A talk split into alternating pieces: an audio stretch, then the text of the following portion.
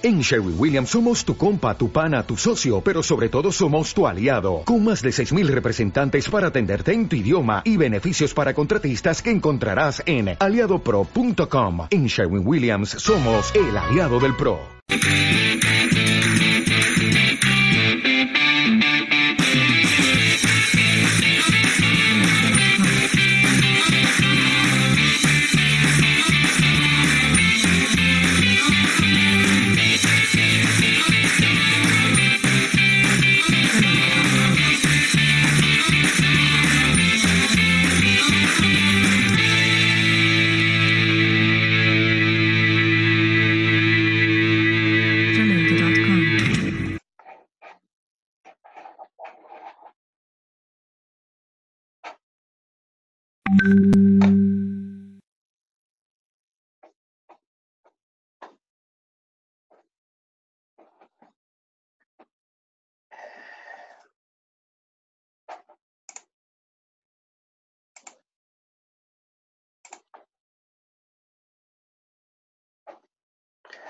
Muy buenas noches, ¿qué tal estás? ¿Se me escucha? ¿Se me oye? Fenomenal, muy buenas noches, bienvenidos a esta edición especial del Café de la Noche. Me da mucho tener aquí compañía, compañía de gente que estimo. Bueno, está Angels también acompañándonos esta noche. Vamos a darle eh, el audio para que pueda también participar. Está Fernando Alonso también de Perú. Fernando Alfonso, Fernando, bienvenido. Lola también nos, nos acompaña esta noche y se irán incorporando en el transcurso de estos minutos más personas que quieren participar también en esta pequeña tertulia, en este pequeño momento, en el que vamos a hablar acerca de un tema muy relevante y que sin ser especialistas médicos vamos a abordarlo con la mayor objetividad posible para que lo que hagamos aquí sea comunicar. Comunicar más que especular. ¿Qué tal, Angels? ¿Cómo te encuentras? ¿Qué tal, César? Buenas noches. Bueno, ¿qué tal a todos?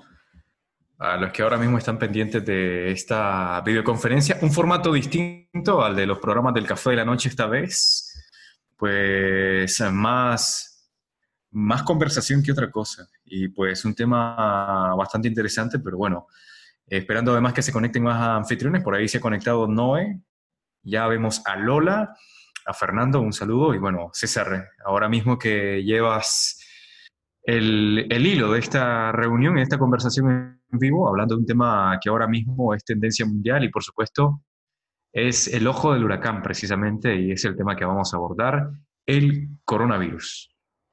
Efectivamente, eh, hemos tenido en estos días, bueno, ya lo comenté por la mañana, eh, no estamos en la emisora en este instante, como debería ser todos los miércoles, puesto que ha habido una, una acción muy, muy inteligente de, de sanear el espacio, desinfectar, y se está manteniendo un programa, un único programa por la mañana, informativo, para que la gente pues siga teniendo noticias, ¿no? Hay muy buenos en Click Tertulia, es uno de los mejores programas ahora mismo de Click Radio TV, y se dan unas conversaciones muy, muy eh, acertadas, acertadas acerca de este nuevo movimiento, movi- y digo movimiento porque está generando realmente eh, reacción en las personas.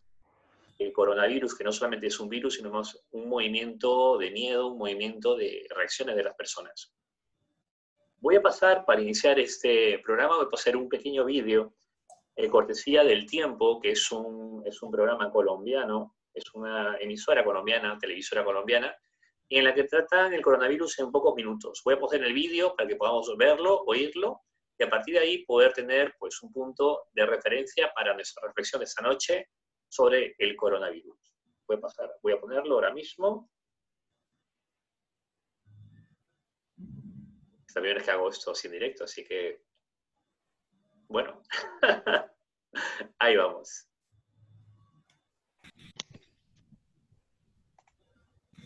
Este nuevo coronavirus es un híbrido que tiene una afinidad especial por las células respiratorias, con un agravante, que como es nuevo, casi nadie tiene defensas para protegerse.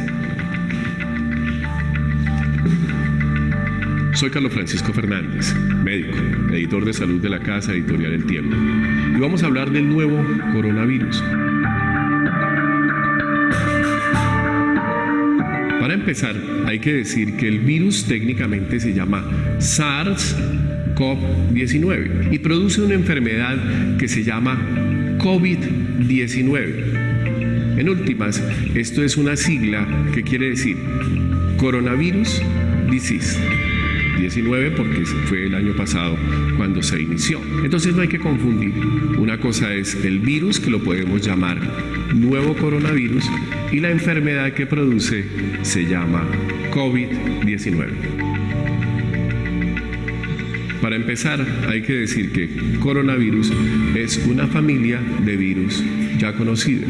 Desde diciembre hay una nueva especie, un nuevo tipo de coronavirus que afecta las vías respiratorias de los humanos y naturalmente, por ser nuevo, toma a toda la humanidad sin elementos en el sistema inmunológico para defenderse. Cuando invade el árbol respiratorio, resulta que se mete este virus dentro de las células, allí se multiplica y naturalmente al romper las células invade otras. ¿Qué pasa? que como tenemos obviamente una afectación respiratoria, es fácilmente transmisible a otras personas a partir justamente de las secreciones, valga decir, la saliva, la tos, el estornudo, las flemas. Y en ese sentido, pues las personas que están cerca pueden también afectarse. Y se sabe que hay grupos susceptibles, las personas muy mayores los niños pequeños o quienes tengan enfermedades que bajan las defensas pueden, digamos, ser afectados de manera grave, al punto que el 2%, un poquito menos, de las personas afectadas pueden desarrollar un COVID, o sea, una enfermedad grave, un COVID-19 que puede matarlos. Se sabe que algunas personas ni siquiera producen síntomas, es decir, pueden adquirir el virus y van por la vida de manera tranquila. Otros presentan síntomas gripales, aumento de la temperatura, secreciones, tos y claro, es como una especie de episodio gripal que naturalmente puede progresar en algunos casos a dificultad respiratoria y generar una neumonía que es sin duda la que puede complicarle la existencia a algunas personas, que en casos extremos extremos puede sin duda ser fatal.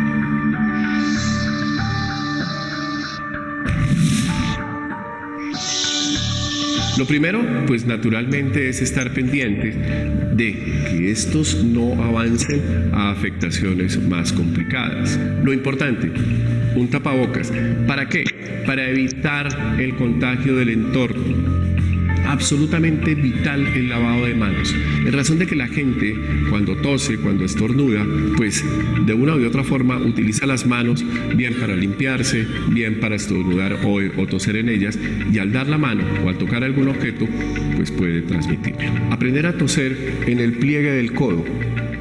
Muy importante esto y obviamente tener mucho cuidado con los elementos en los cuales las secreciones pueden estar eh, presentes, es decir, los elementos, los utensilios de alimentación, obviamente los componentes que se pueden compartir. ¿En razón de qué? De que el virus puede permanecer algún tiempo, no mucho, afortunadamente, en las superficies inertes. ¿Y qué hacer frente a eso? Utilizar desinfectantes normales, todos estos componentes que se utilizan en la casa para limpiar, definitivamente pueden servir. Si hay dificultad respiratoria, hay que ir al hospital. ¿Qué quiere decir dificultad respiratoria? Tos persistente. Como que el aire definitivamente no entra fácilmente color eh, morado en los labios o en las puntas de los dedos. Y siempre, siempre, los niños muy pequeños, cuando tengan los síntomas, simplemente a llevarlos al hospital. Lo mismo las personas mayores. Y por encima de todo, cuando uno tenga síntomas, pues preferiblemente quedarse en la casa. Si nos basamos hoy al tenor de la evidencia es no cada especie tiene su propio coronavirus y este nuevo es específicamente humano. Hay algunos reportes, pero definitivamente ninguna evidencia. La mayoría de casos definitivamente revierten, es decir, se autolimitan como las enfermedades virales. Es decir, que cuando llega al cuerpo, en la mayoría de los casos, el cuerpo alcanza a elaborar elementos de defensa y las personas pasan, digamos, eh, la enfermedad sin ninguna complicación y sin ningún tipo de secuela. ¿Hay vacunas? Frente a esto tenemos que decir, vacunas no existen. ¿Por qué? Porque es un virus nuevo. Se han hecho ensayos y algunos ya están avanzados, pero se calcula más o menos que antes de un año no tendremos una vacuna efectiva.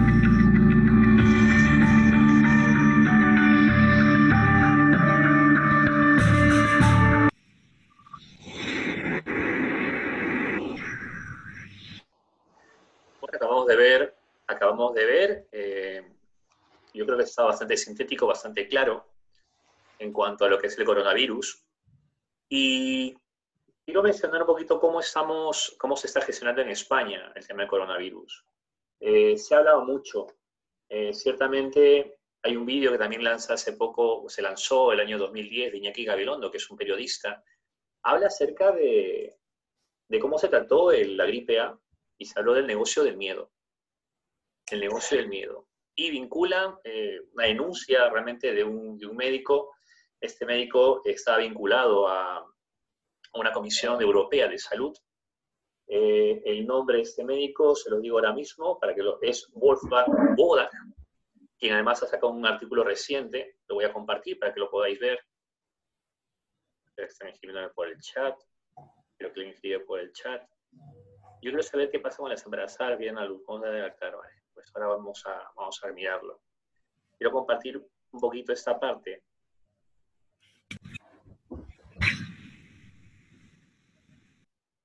Solución al problema del coronavirus es aislar en cuarentena a los alarmistas. Wolfgang Bodak, internista y neumólogo, especialista en higiene y medicina ambiental, así como salud pública y medicina social. Eso del 3 de marzo.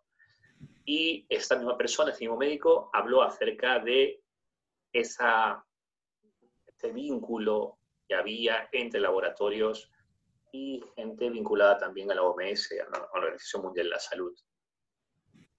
Eh, yo creo que a día de hoy hay un punto, un punto crítico y es real, y lo están viviendo en Italia, y es un poquito lo que estaban comentando hace un momento unas personas que viven en Italia, y es que están llevando una reacción muy radical, muy radical, que también se hizo en China. Y por lo, por lo visto en España, y os comento un poquito lo que está en España ahora, después del anuncio de, que en Madrid eh, un poquito se clausuraron las clases, no hay más clases para los niños, y se eh, están prohibiendo eventos de más de mil personas, más de mil personas. Eh, la gente está llevando su vida de forma normal, en la calle por lo menos. El centro comercial esta mañana, pues cuando subimos por la mañana comprando con, mi mujer para cosas del día, pues vimos que no había muchos productos. Ciertamente nos llamó la atención que la zona de papel higiénico estaba desabastecida. Eh, no sé qué significa eso, pero eso es lo que había, lo que ocurría. Eh, médicos esta tarde hablando acerca de que no cunde el pánico, que lo tratemos con calma, pero cierto es que en Italia y en China no se han tomado con tanta calma y están, están frenando el avance del virus. Eh, esto nos da que pensar, da que pensar porque sale mucha información por, por internet, por muchos medios, creando mucha alarma, mucho pánico. Y la idea de esta reunión es que algunas personas que, que, están invitadas, que espero que aparezcan a lo largo de estos minutos, nos den también su punto de vista, ¿no? De cómo abordar esto, porque hay, un límite entre el pánico, el miedo o el sentido común. ¿Y cuál es el punto de referencia? Tú, Ingels, que has estado en Barcelona, ¿cómo, cómo han estado viviendo este tema del, coronavirus?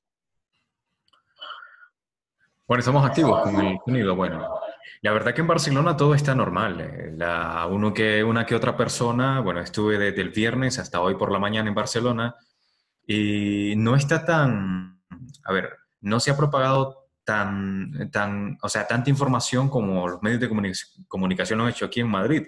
Sin embargo, las personas tienen conocimiento del, eh, del, virus, de las medidas y de que está la alerta y de que hay una alarma.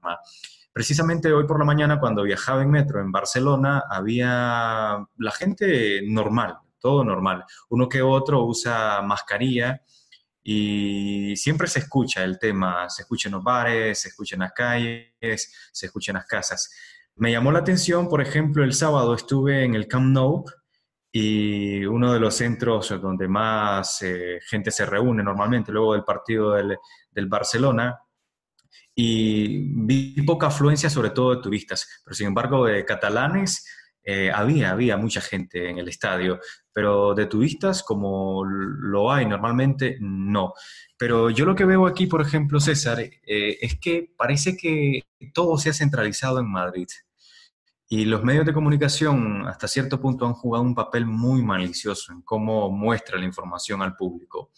La verdad que también me sorprendió hoy que vine a Madrid, ya sobre las 4 de la tarde, y es que el metro de Atocha, normalmente en la línea 1 y todo lo que es la central de, de Renfe y Aves en Atocha, no estaba tan concurrido como sí lo está normalmente. Y me llamó mucho la atención y esto me da un un indicativo de que la gente se lo está tomando muy, muy en serio este tema. Normalmente la estación de metro, la línea 1 y lo que es la estación de, trenes de Atocha se encuentra muy lleno a esa hora. Estoy hablando entre 3 y 4 de la tarde, que es la hora pico. Y en ese momento, hoy precisamente, me llamó la atención de que las estaciones y los andenes estaban un poco vacías en comparación a otros días. Y pues Barcelona para mí que lo está viviendo todavía normal, pero sí que en Madrid ya se ve la diferencia con respecto a Barcelona. El último dato que tengo aquí reflejado sobre el coronavirus es que en España, en cifras totales, tenemos 2.152 casos. 2.152 casos con 51 muertos, el porcentaje. Y en el cual, pues, Madrid tiene prácticamente la mitad. Tiene 1.024 eh, diagnosticados, 1.024 de los cuales 31 fallecidos y luego, pues en País Vasco ya baja a 225, La Rioja 185, Cataluña 156, Andalucía, Castilla-La Mancha. O sea, realmente el foco está en Madrid, está claro. Está claro que Madrid es uno de los focos principales de donde se ha desarrollado el coronavirus. Y, eh, y bueno, hay una, hay una preocupación, ¿no? Yo creo que de cierta forma entendida porque no se conoce mucho. Está con nosotros Suelki, Shelky, que, que también le he invitado, que ha estado con nosotros también en tertulia, es una persona abogada y además astróloga también de muchos años de, formación. Y, y, también tiene una mirada también eh, particular, una, mirada acerca de este tema, ¿no? ¿Qué tal, Shelky? ¿Cómo te encuentras? Buenas noches. Hola, ¿cómo están? ¿Cómo están todos? Aquí estamos agradecida de, de compartir este espacio. Aquí vamos, ¿verdad? ¿Cómo, cómo, cómo, has visto la situación de esto del coronavirus, Sergi? ¿Cómo, ¿Cómo es tu mirada acerca de este tema? Sobre la información, cómo se está manejando, ¿qué observas que se está desarrollando de cara al coronavirus? Bueno, mira, en principio eh, es, es una situación que, como yo siempre he pensado, todo es importante verlo en contexto. O sea, las cosas no pueden eh, revisarse ni evaluarse ni, analizarse, sino en contexto. Nada es aislado. Y ya desde hace bastante rato sabíamos que, bueno, que el año 2020 traía grandes retos. O sea, eso es... Mm, retos. Eh, eh, claro, bueno, grandes retos e interesantes retos eh, para llamarle de una manera este, equitativa o, o, neutra, ¿no? Pero que sabemos que este año, 2020, es un año fundamental en los cambios y transformaciones que se han venido generando desde hace muchísimos años, pero que estos dos últimos años han arreciado en los ámbitos políticos, económicos, eh, sociales, financieros. Sabemos que estamos a la puerta de, un, nuevo orden mundial. Esto no es nada, eh, eh, nada nuevo ni nada que no se haya hablado, ¿vale? Entonces, este año sabíamos que venían em, como una arremetida fuerte, muy fuerte, eh, donde muchas más estructuras se iban a comenzar a caer y por tanto eh, muchos, em, muchas naciones iban a tratar de como de sostener, ¿no? Y, y en consecuencia, muchas naciones, y eso, eso en el ámbito astrológico, era como a un tanto las fronteras, ¿no? Este, este, estas fronteras abiertas que han habido con todos los procesos migratorios que ya conocemos, pero que este año iba a haber como un, un parar, ¿no? Porque es un año además, cuatro, un año de estructuras, donde estas estructuras iban a estar temblando cada vez más. Entonces, ya teníamos eso, ¿verdad? Y el año comienza este, con un emplazamiento que fue la conjunción de Plutón y Saturno en los mismos grados, que son los dos planetas que han venido desconstruyendo para un nuevo construir, ¿no? Entonces sabíamos que ese iba a ser como el detonante. Lo que no sabíamos concretamente era por dónde iban a venir completamente los tiros, ¿no? Eh, actualmente, ya desde principios de febrero, nos encontramos con un aspecto, y esto es lo interesante de la astrología, que la astrología es, totalmente, eh, nos lleva aplicable al día a día. Entonces, fíjate, ya en, el mes de, de, mm, enero, de febrero, a principios de febrero, hubo una eh, cuadratura entre dos planetas muy interesantes, que es Marte en Sagitario y Neptuno en Pisces. Neptuno, ¿por qué interesante? Porque Neptuno rige todo lo que tiene que ver con las oleadas de personas con las masas de personas, los océanos de personas. Pero Neptuno es un planeta de agua que también tiene que ver con las enfermedades contagiosas, tiene que ver con las epidemias, con las pandemias. ¿Y esto por qué? ¿Por qué Neptuno tiene que ver con este tipo de enfermedades? Porque Neptuno es el gran diluyente del zodíaco. Él trata de diluir las estructuras vencidas, él trata de desdibujar la forma. Y los sistemas que son de Saturno, los sistemas que son estructuras, ¿verdad? Eh, Saturno rige los sistemas de protección, como por ejemplo la piel, como por ejemplo el sistema inmunológico. Entonces, el sistema inmunológico que es de Saturno, ¿verdad? Ese sistema, ¿para qué sirve? Para protegernos de lo que viene de afuera. Entonces, eh, eh Neptuno diluye todas esas estructuras.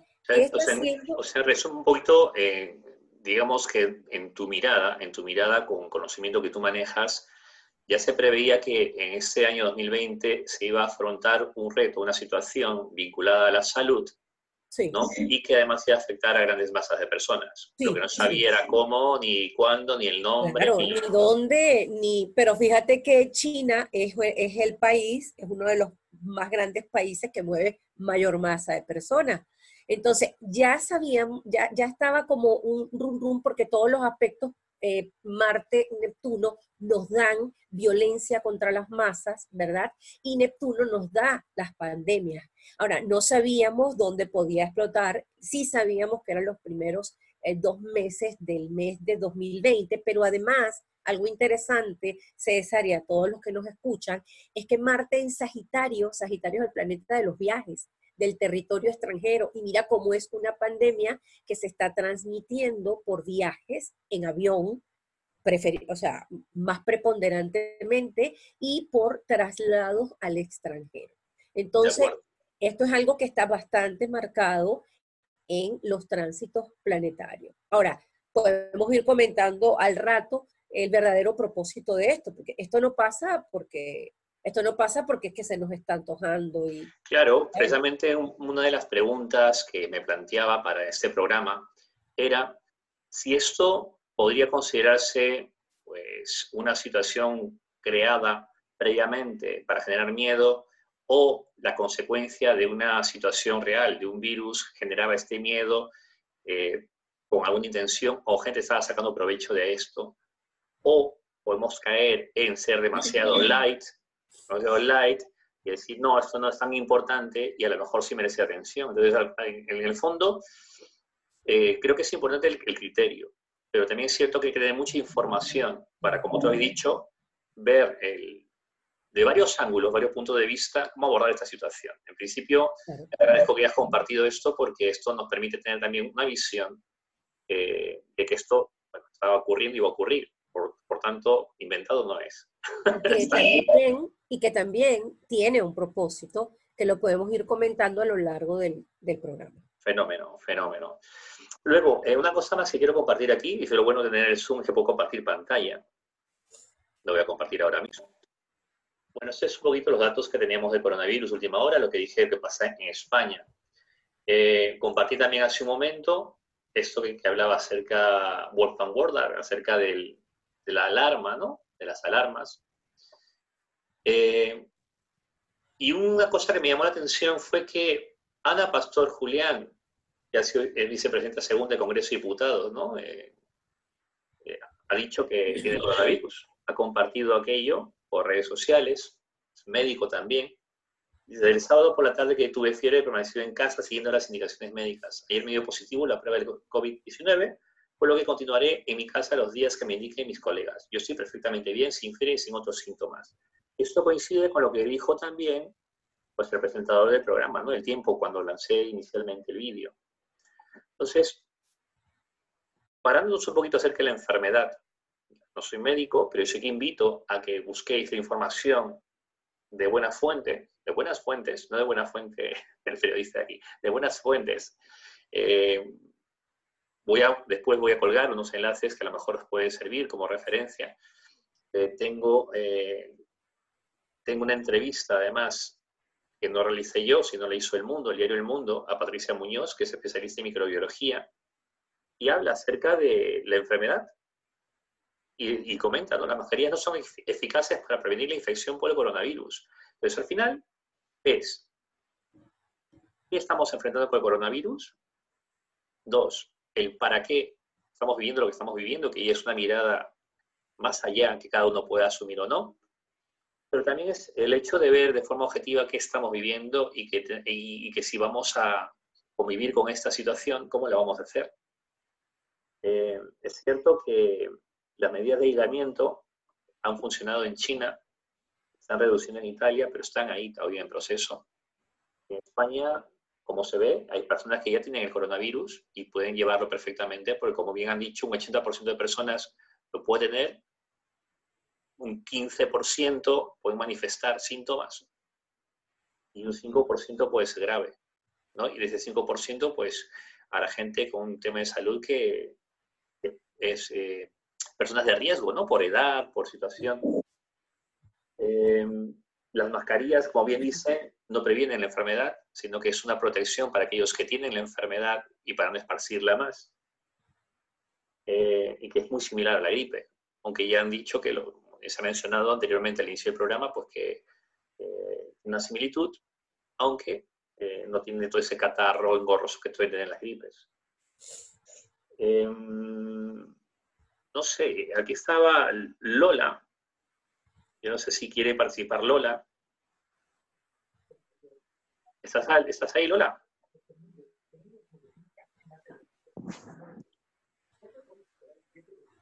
Espera. Está con el vídeo apagado ahí.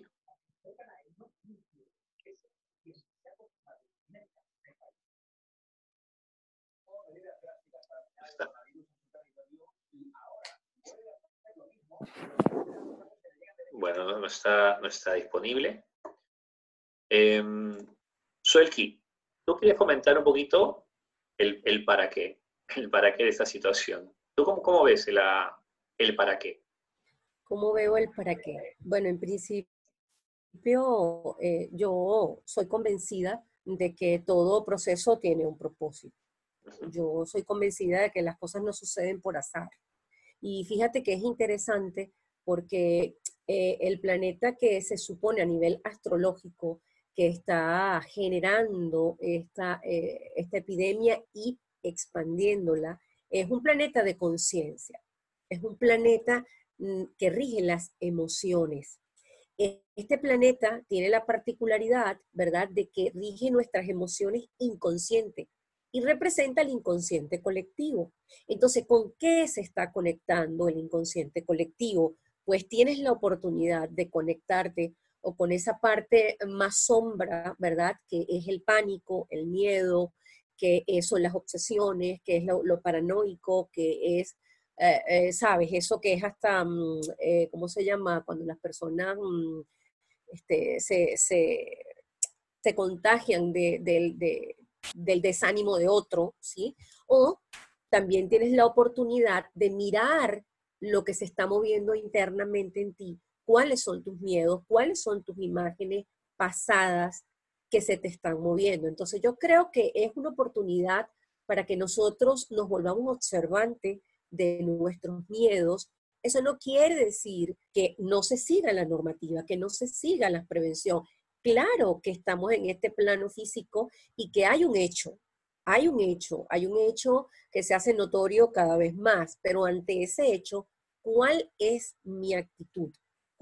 qué, se mueve para mí? ¿Y cuál es mi trabajo interno? Porque eh, definitivamente aquí hay un trabajo interno de cada quien. Fíjate que se trata de una, eh, de, una pandemia, que, de un virus que, te, que, que ataca al sistema inmunológico que está en vulnerabilidad.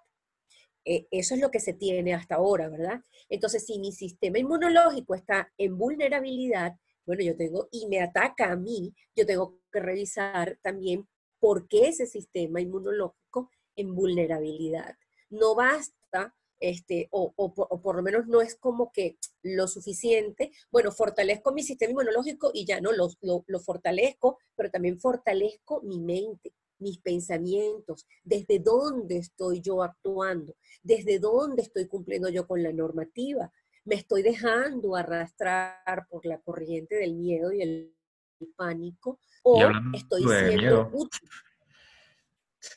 Bueno, perdona. Eh, hablando de miedo ahora mismo, la OMS hace unos minutos acaba de declarar pandemia oficialmente. O sea, es una pandemia. Y estaba viendo las tendencias en Twitter y las primeras 10 tendencias, por lo menos en número 5 ahora mismo está pandemia precisamente.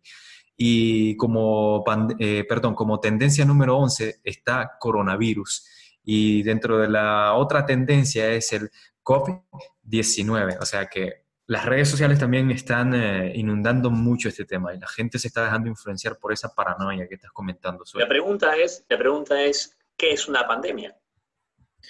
Y la pandemia, básicamente, y lo escuchaba esta mañana también por otros médicos, la pandemia es un, es un, eh, es un nombre que se le da a una enfermedad que se localiza en varios puntos del mundo. Ciertamente, el SIDA, por ejemplo, es una pandemia es una pandemia porque está en varias partes del mundo, por no decir que está prácticamente en todo el mundo. Entonces, cuando una enfermedad cobra ese rasgo de estar en muchas partes del mundo y no solamente en una zona geográfica o unas cuantas, cobra ese nombre.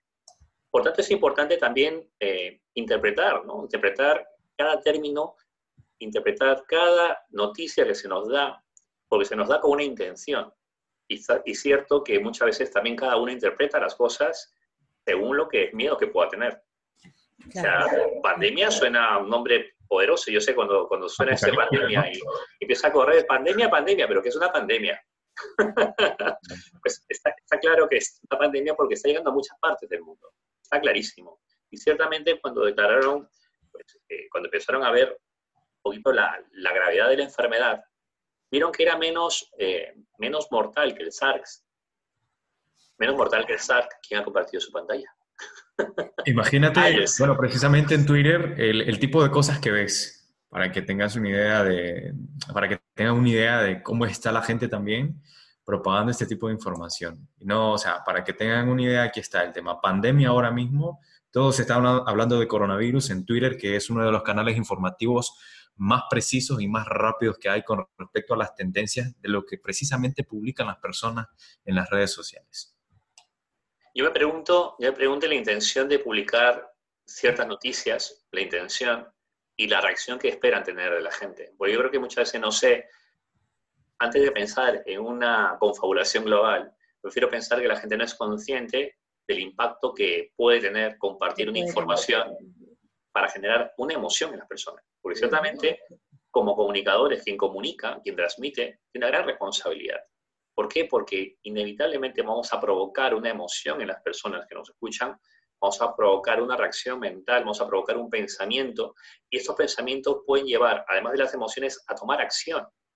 Porque ese es el orden. Piensa, emoción y acción. Entonces, acercarte a un centro comercial esta mañana, ir a hacer unas compras y ver que está desabastecida ciertos productos, te hacen pensar en qué está pensando la gente. O sea, ¿qué está pasando por la cabeza de esas personas que están comprando con esa urgencia, ¿no? Entonces, yo creo que es, es, importante tener muy claro, y sobre todo en estos momentos donde estamos viviendo, creo que es la primera vez en, en la historia de la humanidad que llevamos una pandemia, una epidemia, ahora pandemia, minuto a minuto, y, estamos, y nos enteramos todos, prácticamente todos. Qué interesante eso, César, porque fíjate, y, se ha dicho, para el virus, eh, de un momento a otro se encontrará una solución. Pero para el miedo, ¿cuál es la solución?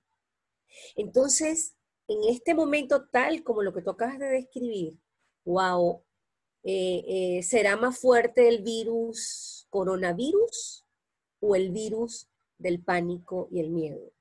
Está clarísimo, virus? Está clarísimo que lo que ha corrido mucho más rápido es el miedo. Fernando creo que quiere comentar algo. Vamos a darle paso a Fernando, que nos acompaña desde Perú. ¿Qué tal, Fernando? ¿Cómo estás? Buenas noches.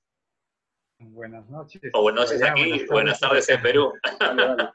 Eh, escuchando atentamente lo que están comentando, este, bueno, sí, eh, creo que lo que se está manifestando acá en Perú, bueno, yo estoy en una región que está al norte de Lima, es la provincia de Chimbote, un distrito, ¿no? Dentro de una provincia de Santa. Ah, se manifiesta, pues, este, en algunas personas un poco el temor, un poco el miedo, ya que en el país se han registrado 13 pacientes con el coronavirus y el presidente ha establecido que se, se, van a dar las clases escolares a partir del 30 de marzo, se han suspendido hasta esa fecha, para tener un mejor control, ¿no? Y incluso este, se está generando un plan de contingencia económico que está dando al, al, país eh, en el sistema de, de salud. Eso es lo que está ocurriendo en Perú, pero sí, una de las cosas creo que está haciendo más impacto en las emociones de las personas el miedo. Y eso este, alguien ha de ganar, ¿no? Si lo vemos en algún aspecto de lo social, ¿no? Eso es lo que puedo decir así, ¿no?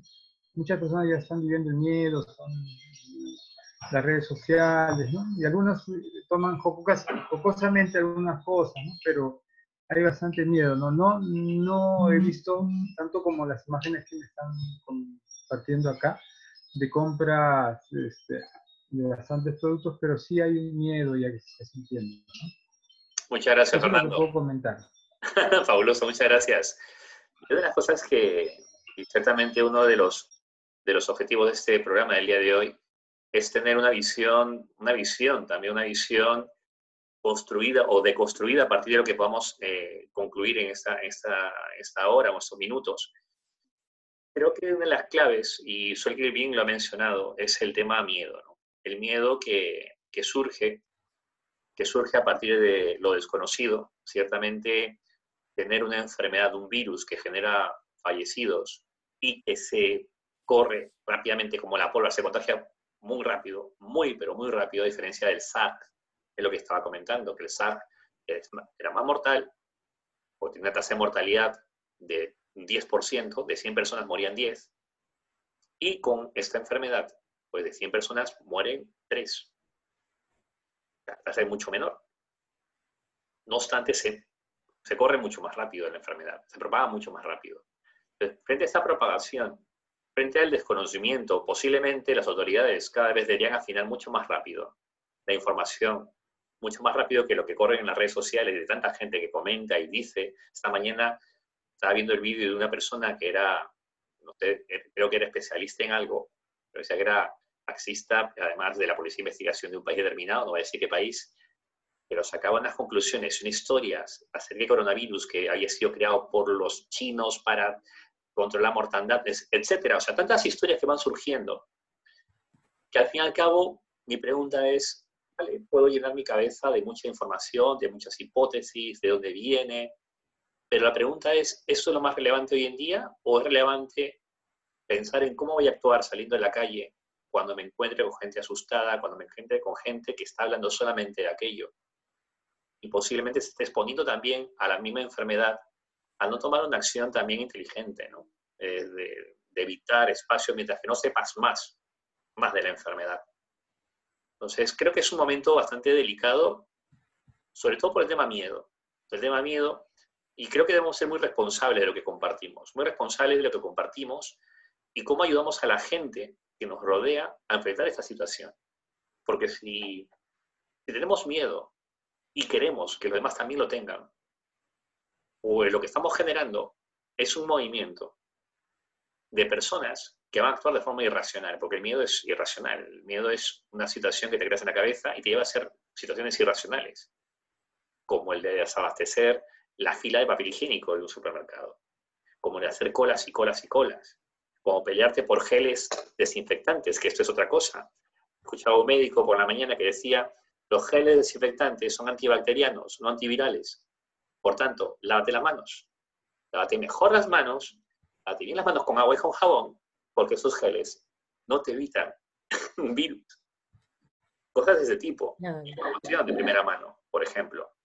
O, en caso de Madrid, por ejemplo, cuando la gente eh, tiene una, una, idea de enfermedad, sospecha de enfermedad, está llamando al 112, al número de urgencias, y lo están colapsando. Entonces, un médico esta, esta tarde voy a decir el nombre. El doctor Sánchez Martos en Onda Madrid hablaba acerca de esto y decía que está, colapsando y decía, una urgencia es un accidente de tráfico. Una persona que tiene un accidente de tráfico, personas que tienen heridas eh, sangrantes, situaciones de riesgo real. Para eso es un 112. Y daba un número que lo voy a dar ahora, que es el 900 102 112 900 102-112 que han habilitado para personas que crean que tengan este tipo de, enfermedad y quieran consultar o quieran, quieran llamar o que se sienten en riesgo, tengan, tengan esa necesidad, pues tienen un número habilitado para no colapsarlo. Lo, lo, doy aquí en este momento porque creo que es importante también colaborar en, en, esto. Esto es orden también, eso es ayudar, es solidaridad, ¿no? Pensar en los demás. Entonces, eh, tenemos una gran responsabilidad frente a esta nueva situación tenemos que actuar con mucha madurez, con mucha adultez. Eh, y yo creo que es la clave para afrontar esto de forma mucho más organizada y poder también pues, frenar los efectos de la enfermedad. No sé si Mariela Mancini, que está por aquí, quiere comentar algo. Sí. Buenas noches a todos y excelente iniciativa, César. Te felicito. Mira, realmente hace un rato cuando hablábamos del miedo, eh, o sea, pensé por un momento en que todo esto nos está llevando inclusive a compartir el miedo. O sea, queremos como lo que yo siento, lo quiero compartir. Hay una necesidad. Y históricamente lo he observado, ¿no? Que en las grandes crisis y, en enfermedades puntuales, el, el querer transmitirle al otro mi miedo me hace bajar un poquito, un poquito, un poquito la intensidad. Creo que es una, es una conducta eh, que se copia pero que es muy latente. Entonces, pareciera que, estamos creando eso, una comunidad donde yo te mando el Twitter, pero sobre todo te, te quiero impregnar de ese mismo miedo que tengo yo porque eso me va a garantizar a mí que yo no estoy equivocada, que ese miedo es válido. Y es válido porque hay 51 muertos, porque van 2.000, porque etcétera, etcétera, etcétera, etcétera. Entonces, contra eso es lo que tenemos que empezar a tomar un poquito de conciencia que no es fácil el trabajo, César, porque eh, somos seres que indudablemente el miedo forma parte de nuestra vida. Uno los gestionamos de una forma, otro los gestionamos de otra, pero el miedo es libre, como se dice en Venezuela, el miedo es libre. Pero sí pensar de qué manera yo puedo bajar, bajar esa, es, ese tono de miedo y llevar un poco más a la cordura, a la fe y pensar qué hay, como decía Suelki, eh, cuál es el propósito de todo esto. Yo voy a decir solamente uno que es el que estoy experimentando en estos dos o tres días. Creo que hay un propósito de amor unido a la solidaridad de un planeta que necesita ser más solidario uno con otro. Eso es más o menos mi análisis, César. O sea, por un lado, comparto mi miedo, pero por el otro lado sé también que tengo que compartir solidaridad, ayudar a quien tenga que ayudar, dar mandar un buen mensaje y decir esto la va a calmar. Creo que ahí está nuestra tarea. Muchas gracias, Mariela. Muchas gracias por tu aporte. Eh, hay unas preguntas que han compartido en el chat eh, dicen, quiero saber qué pasa con las embarazadas o las que dieron a luz. Vamos a dar de lactar en caso que lo pillen. Voy a compartir lo que ha respondido Patricia Patricia Muñoz, especialista en microbiología, y habla acerca justamente de este tema. Voy a, este enlace lo voy a compartir completo para que lo podáis leer también con tranquilidad. Dice, mujeres embarazadas. Algunas infecciones causadas por virus respiratorios como la gripe pueden revestir mayor gravedad en las mujeres embarazadas. De ahí la recomendación clara de que las embarazadas se vacunen todos los años, es lo que dicen. Actualmente no hay datos de afectación directa al feto. Recomendamos que las mujeres embarazadas mantengan las medidas higiénico-sanitarias habituales. Lavarse las manos, evitar lugares concurridos, medidas de precaución. Más que de miedo, de precaución. Y luego hay una pregunta también eh, acerca de, los niños, ¿no? ¿Crees que en esta situación realmente es mejor no sacar a los niños a la calle? Eh, voy a compartir un dato, un dato concreto, un dato concreto que es que en Italia, cuando se declaró pues, el coronavirus, al parecer, pues ocurrió lo mismo que aquí en Madrid. Cerraron colegios para que no vayan los niños, pero los niños eh, se reunían en los parques igual y se reunían en los, en los sitios pues, públicos, porque había solcito y la gente pasaba su día cotidiano. Eh, esto hizo que la enfermedad corriese mucho más rápido y el Estado toma la decisión de anular las libertades y que la gente se, tenga, se quede en casa para que el virus no corra más de lo que ya estaba corriendo. ¿Con esto qué, quiero transmitir? Pues un dato y sobre todo tomarlo con, mucha, con mucho criterio. ¿no? Es decir, si estamos hablando que es un virus que se contagia rápidamente por la saliva, por la higiene, pues si queremos contenerlo, pues tenemos que evitar situaciones que nos expongan y sobre todo expongan a los niños. Esto va a cambiar mucho, creo yo también, y no sé qué opina Suelgi, pero es como también lo, percibo, va, a condicionar mucho estos, estos meses, estas semanas, las relaciones de las personas, ¿no? De las personas, la forma de comportarnos, va, puede afectar. Pero creo que ya de por sí, si esto no va a forzar a que esto cambie, pues no le metamos miedo, porque esto, esto sigue peor.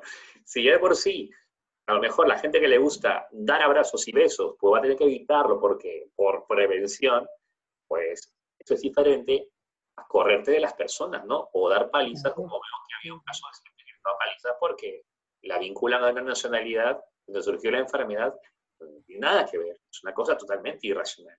No sé cómo lo ves tú, Sergi, en ese, en ese aspecto. Mira, sí, efectivamente interesante eso porque mm, quiero hacer dos acotaciones, una con relación al tema del miedo, porque yo creo que acá no estamos hablando o no estamos enfocando este tema de no sentir miedo, ¿ok?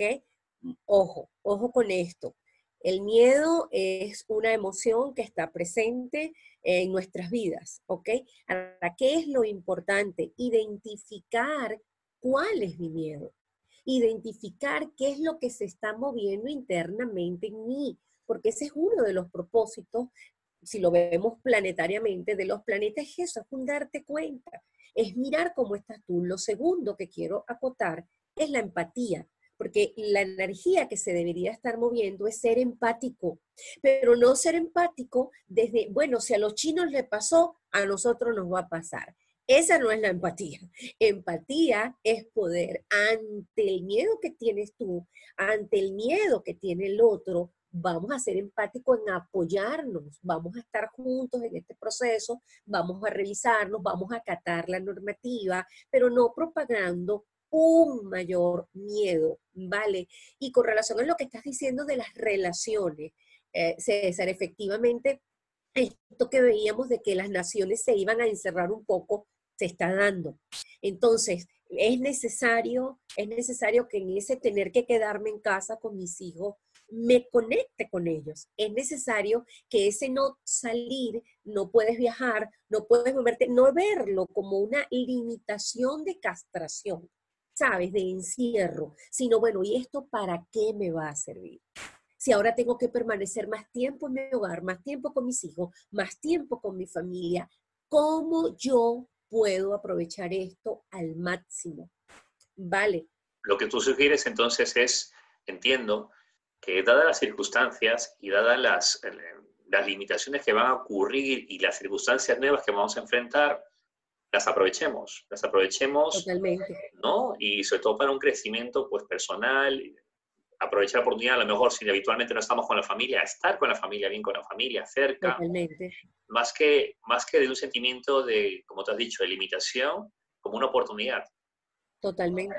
Porque, porque fíjate, este, esta, este proceso eh, puede, eh, puede ir fluctuando a, un poco más en cuanto al pánico que se pueda generar en el periodo de 9 de marzo al 29 de marzo, que va a ser, y se sabía que marzo iba a ser uno de los meses más álgidos del 2020, eso ya estaba, eso ya se sabía que iba a estar así, porque pues Marte está ahí pulsando a los planetas fuertes, pero ya después del 29 de marzo viene una energía nueva. Yo no estoy diciendo con esto que es que ya se nos va a resolver toda la situación, yo solo estoy diciendo que hay una posibilidad eh, energética y de expectación de que haya un cambio, como también hay toda una posibilidad de que haya una metamorfosis en el virus, de que éste se haga más resistente o menos resistente. Eso va a estar allí latente, eso va a estar latente, pero yo creo que hay muchísima energía de tierra en el cosmos que nos puede ayudar a una solución consciente, a una solución este, real, a poder bajar los niveles de pánico y de, este, y de obsesión por todo lo que está sucediendo y a centrarnos un poco y poder mirar el vaso medio lleno y no medio vacío. Fabuloso, Sergio, muchas gracias. Eh, yo quiero ya ir terminando este, este programa especial, el Café de la Noche. Pues eh, yo creo que es importante. Este momento es un momento clave, creo, en la humanidad, por todo lo que se ha ido diciendo durante el programa, ¿no? Sobre todo para un autodescubrimiento y enfrentar una situación distinta, distinta. Y creo que, bueno, el ser humano es capaz de lo, lo peor y lo mejor, ¿no? Tenemos ese, esa capacidad tremenda creo que si queremos construir en este momento en el, en el que no se ve nada claro, aparentemente, porque muchas cosas se, nos eh, se vuelven turbias, ¿no? Creo que es la oportunidad para empezar a mirar hacia adentro, como bien han dicho por ahí Suelki, empezar a tener empatía, como lo ha dicho Marila también, y empezar a, a, mirarnos también, a mirarnos con, con, el otro y ayudarnos.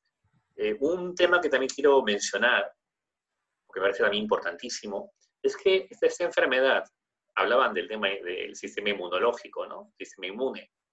Aunque ese es un tema, un tema, insisto, un programa. Es un tema para un programa completo. Efectivamente, creo que eh, hay que tener en cuenta, y ya cada uno investigue, cada uno indague, pero también, eh, sí, sobre todo eso, indague. Hay médicos que lo refrendan además, el estado emocional, el estado emocional afecta a nuestro sistema inmunológico. Total. Entonces, si queremos subir las defensas, está bien, alimentémonos bien, busquemos buenos alimentos, pero también alimentamos nuestras, nuestra mente y nuestras emociones. Tenemos que elevar esas emociones al máximo, estar bien con nosotros. El miedo, verlo con objetividad, como bien ha dicho Sergio, el miedo es una emoción que nos alerta, es una gran herramienta. Pero una vez que analicemos el, el miedo, pues pasaremos al otro estado, el estado de la cordura, la coherencia, y busquemos todo aquello que nos genere alegría, amor, entusiasmo, porque está más que demostrado que el amor es la vibración más alta en la que el ser humano puede vibrar. Y cuando uno está en ese estado, Totalmente. físicamente también lo nota. Así que, nada, familia, yo encantado. Bueno, está, está incorporándose Ángela, que prácticamente estamos terminando. Ángela, ¿cómo estás? si quiere, si quiere aprovechar este último momento para comentar algo, ahí tiene el micro, el micro apagado. Pues nada, familia Angels, ¿no se quiere decir algo para, para ir terminando el programa? No, bueno, en conclusión, pues esto nos afecta a todos en, sí, aunque estemos conscientes de la situación, aunque nosotros eh, estemos en un proceso, en, un, en una, con una mentalidad distinta, a la de muchas personas, igualmente nos afecta. Que el problema es que si las personas no están conectadas de la manera que lo vemos nosotros, siempre te afecta. Y la realidad, y yo voy a hacer un comentario muy personal, y es que entiendo de que aquí los que tienen la culpa de esta situación son los medios de comunicación, sobre todo los medios de comunicación que están ansiados de hacer temas virales, eh, de hacer crecer sus medios, de... Ahora la televisión para mí está muriendo y creo que esta es una manera, la televisión, de resurgir y de tener la atención, la atención, porque es una era de atención, la atención captada de la gente. Es increíble que bueno, yo por lo menos yo odio las noticias, yo no las veo y lo digo así abiertamente. A mí no me gusta informarme porque, o sea, me levanto en la mañana y no quiero informarme de toda la basura a nivel mundial porque luego voy contagiado y contagio a las demás personas con esa energía negativa que te proyectan muchas veces los medios de comunicación. Y nada, ese es un punto de vista muy personal que no sé si los demás a lo mejor estén de acuerdo o estén en contra, pero yo y mucha gente igual lo ve así. Así que es momento también de tomar conciencia y sobre todo prepararnos como emprendedores nos afecta igual, porque hablamos de temas de emprendimiento y realmente que si yo lo siento, no sé si algunos de los demás emprendedores también lo están sintiendo igual que yo. Yo estoy, estoy de acuerdo contigo, Angels, en cuanto a que los medios de comunicación hoy en día, no todos los medios, pero sí gran parte de la comunicación se está manejando pues con este, con este sentimiento de miedo, ¿no? Aprovechando las circunstancias para vender más noticias, para tener a la gente más enganchada. Ciertamente eh, veía un vídeo de, de un, youtuber, a ver si tengo aquí el nombre, eh, uf, se me ha ido. Ahora lo compartir también por un enlace. Y lo habla en tono cómico, no tan cómico, pero dice grandes verdades que esta situación de miedo la han aprovechado muchos medios de comunicación, ciertamente a nivel de posicionamiento web, por ejemplo, los que conocen de posicionamiento web, saben que hay páginas que cuando empiezan a nutrir noticias empiezan a posicionar. Pues ya hay algunos medios que están utilizando la herramienta de posicionamiento para crear noticias cada cuatro minutos o cada cinco minutos, aunque sea la misma. Están generando noticias de cada cuatro o cinco minutos. Claro, si te dice un muerto más, y a los cuatro minutos otro muerto más, a los cinco minutos otro muerto más, pues no esperes que la gente no se asuste, por ejemplo, ¿no? O gente que está aprovechando a vender mascarillas, mascarillas por un tubo. Hay más gente que dice, ya ha comprado el dominio mascarillas para coronavirus. Se están forrando de, vender a partir del miedo. Entonces, creo que el miedo, hemos dicho, no es malo. Tener conciencia de lo que nos puede llevar. Y, sobre todo, porque hay gente que conoce esto y saca provecho y rentabilidad del miedo. Ángela, estás por aquí, estás con el micro. Te voy a dar paso a ver si puedes comentarnos algo. ¿Qué tal estás? Hola, estás? Estaba aquí Estamos ajustando el, el programa, pero quería por lo menos que puedas participar. ¿Qué tal? ¿Cómo, cómo has llevado este día? Con referencia pues al, gran tema, ¿no? Al gran tema de, que estamos tratando el día de hoy.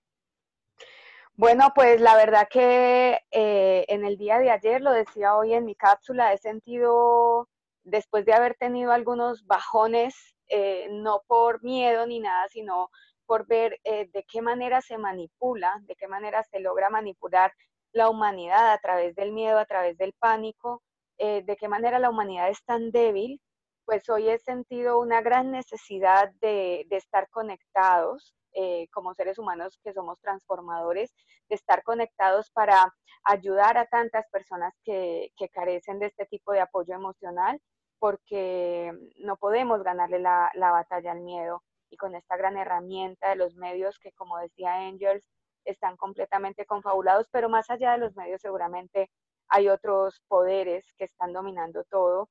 Y, y, bueno, pues tenemos unas herramientas maravillosas y entre ellas las tenemos a nuestro corazón, que es nuestra mente y nuestras ganas de contribuir, de servir y de ser apoyo a la humanidad y sobre todo este espacio, agradecértelo César, una gran iniciativa y todo esto forma parte del complot por el bien. Así que muchísimas gracias. si hay complot por el mal, también debe haber complot por el bien. Y, y, pues si estamos en un planeta de polaridades, pues entonces que triunfe la polaridad del amor, de la abundancia y de la serenidad, sobre todo de la paz interior. Muchas gracias, Ángela. Pues nos vamos despidiendo. ¿Sabes que quieres decir algo para terminar el programa? Sí, quiero decirles que, estamos siendo testigos y protagonistas de un momento trascendente de la humanidad, que nos pongamos del lado eh, correcto de la historia y de la evolución, conectándonos con algo que acaba de decir Ángela, importantísimo, conectándonos con el amor para poder atravesar el miedo. Yo creo que es una oportunidad de oro maravillosa no debemos escapar de lo que está sucediendo, debemos hacernos presentes, debemos tener una voz, pero tener una voz que nos mueva desde ese querer ser empático, querer estar para el otro, querer cooperar y querer sumar. El miedo es eh, un, camino, pero que si, que si quieres optar por el camino de, del optimismo, pues tienes que decir, bueno, no es este camino, es esto, ¿qué quiero para mi vida? Es un momento fundamental para eso. Muchas gracias, Suelgi. Y a ti que nos estás viendo, que nos estás escuchando y que te has quedado hasta el final del programa, pues decirte que si ya te has quedado hasta el final del programa, significa que tienes algo hay que aportar, significa que tienes una luz potente que debes sacar y en este momento es cuando más se necesita. En el momento de oscuridad, en el momento donde hay confusión, en el momento donde la gente no sabe qué hacer, pero es cuando tenemos que salir adelante, dar un paso adelante y dentro, dentro de la humildad, dentro de lo poco que podamos aportar, aportar esa tranquilidad y ese amor, porque creo que ya cuando aportemos eso, hemos dado un paso más, hemos vencido, hemos dado un paso más para vencer el miedo, el miedo irracional. Así que nada, gracias chicos por estar aquí, gracias por este programa, gracias por permitir tenerlo y nos vemos. Hasta luego. Adiós.